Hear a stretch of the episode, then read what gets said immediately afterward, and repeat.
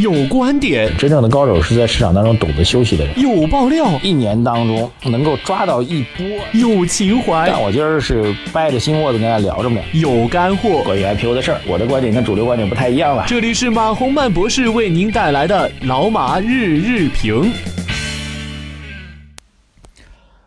呃，各位老马日评的听众朋友们，大家早上好。二零一七年的六月二十七号，星期二啊，今天的内容是什么呢？啊，首先来做一个预告啊，今天晚上七点钟呢，我会做一次直播啊，这个是聊一下关于我们下半年的投资吧，关于 A 股投资的方法论等等等等相关内容啊。这次直播的参与方法，透过微信公众号“财经马红曼”的头条，我们有详细的介绍。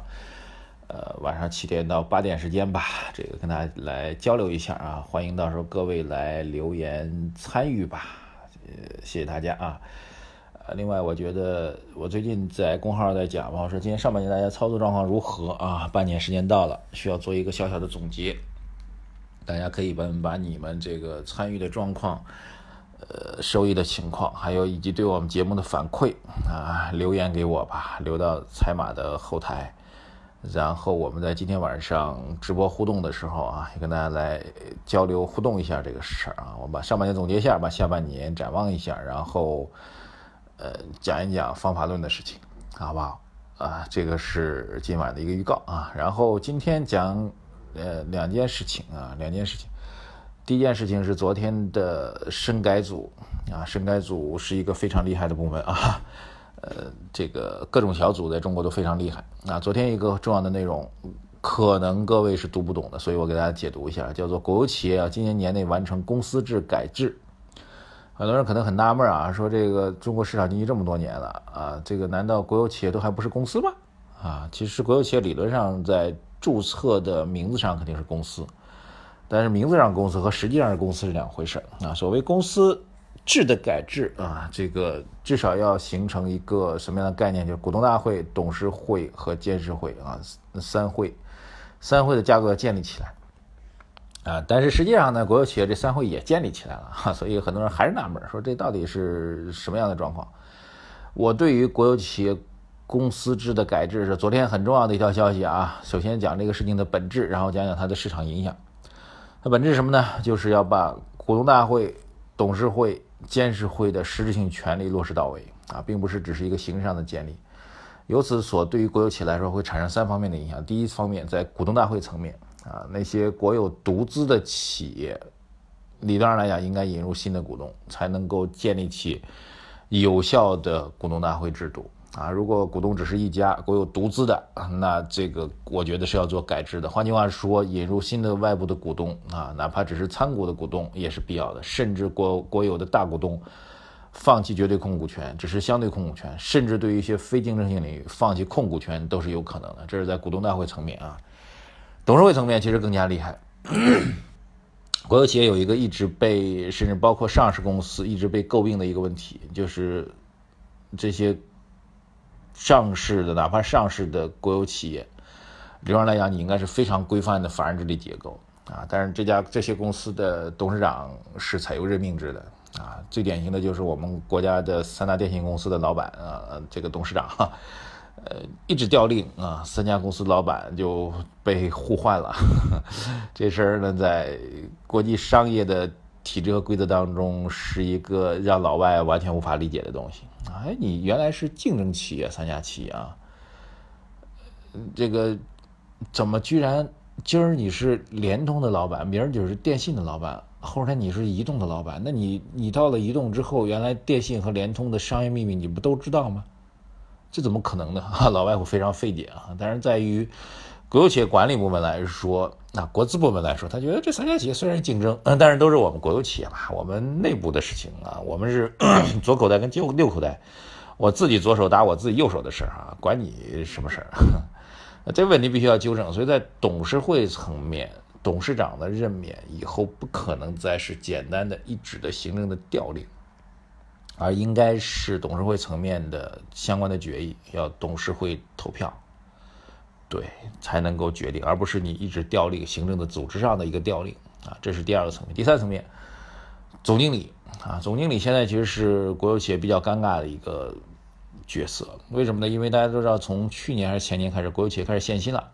限薪之后，国有企业的高管的收入是大幅度的被控制和下降，导致结果就是总经理他应该是职业化、市场化的一个角色啊。但是由于他纳入了成为了国有企业的高管的角色，就成为了比如各地的市管干部或者是省港干部 这样一个角色。国有企业高管，你的薪水就会被限制啊。但是理论上来讲，总经理应该是一个职业经理人。职业经理人，你就应该按照市场化的标准去聘用。市场化标准聘用的这个这么大规模的企业的总经理，年薪怎么也得一百万、两百万吧，对不对？那么按照我们的限薪之后的标准，可能他只有五十万、六十万，就形成了一个很大的一个反差。所以公司制改革就意味着，在总经理这个层面，他的薪酬待遇应该是和国有企业的。这个自我限薪、自我组织管理的薪酬制度、待遇制度是完全不同的，甚至你可以需要给他配房、配车、配秘书等等等等。对，这些可能跟既有的规章是有不同的，这是又是市场化的一个发展的模式啊，就是组织上是管组织内的事儿，但是组织内的事儿和市场化的需求发生矛盾的时候，如何去妥协呢？啊，这就是所谓国有企业公司制改革，我觉得是三个巨化的方向和内容。由此导致的对 A 股市场的影响，首先一点啊，就是我们在最近几周一直提的国有企业改革大的概念，其实被印证啊，年内必要有响，也就是这篇这个报道当中这篇分内容当中所提到，年内必须要完成公司制改革，跟我们所提的这个时间判断是一致的啊，这是第一个，就国企改革会成为。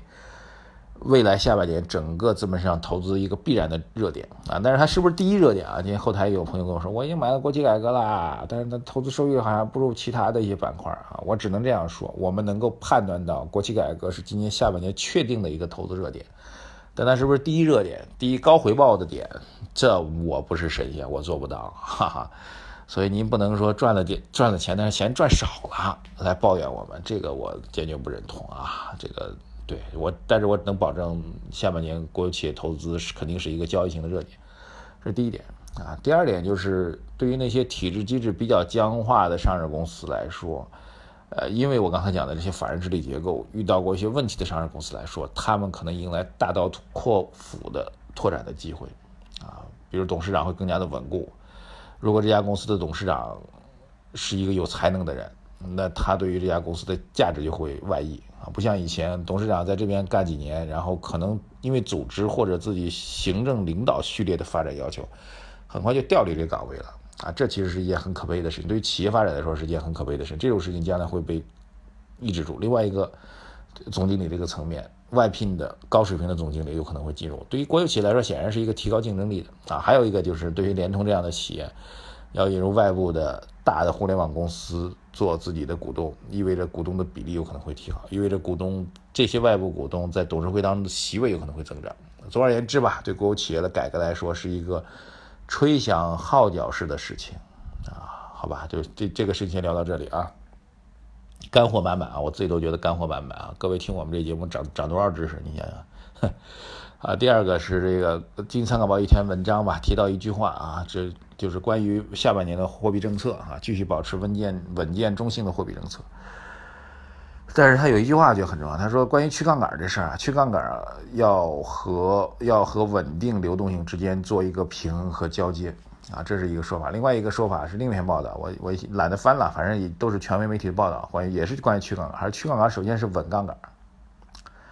什么意思？其实是对整个今年上半年这个货币流通性的担忧给予了一个定心丸式的说法，所以我我现在其实在比较期待的一件事，今天正好是夏季达沃斯论坛吧，我们的李总理会发表致辞。这次致辞当中，李总理在达沃斯论坛当中比较喜欢围绕中国经济的趋势发表一些非常重要的看法啊，所以我期待着能够看到。